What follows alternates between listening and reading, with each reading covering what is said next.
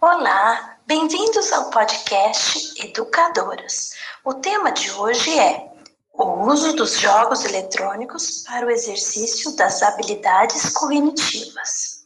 Eu, Adriana Andréia e minha parceira Francisca iremos trazer a narrativa de um relato de experiência que foi desenvolvido em 2014 em duas turmas do ensino fundamental do Colégio de Aplicação da Universidade Federal de Santa Catarina.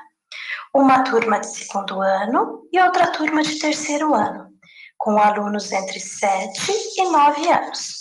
Sabendo-se que as habilidades cognitivas estão relacionadas com as funções executivas, este trabalho visou aplicar e contabilizar a eficácia dos jogos de computador para o desenvolvimento da capacidade de raciocínio e lógica dos alunos. As atividades foram desenvolvidas com base no uso da escola do cérebro.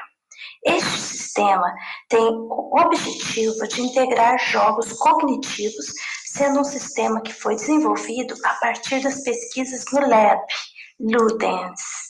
Laboratório de Informática e Pedagogia da Universidade Federal de Santa Catarina. Os alunos utilizaram a plataforma por meio de tablets Android, disponíveis na escola por um período que variou de 15 a 30 minutos por dia.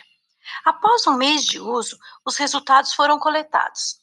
Pode-se observar, a partir dos registros obtidos na base de dados da plataforma, a evolução do desempenho dos jogadores, como indicativo do aprimoramento da habilidade cognitiva. Foi observada a superação dos desafios propostos pelo jogo, ou seja, conforme os alunos superavam os níveis dos jogos disponíveis, mais ágeis se tornavam nos próximos.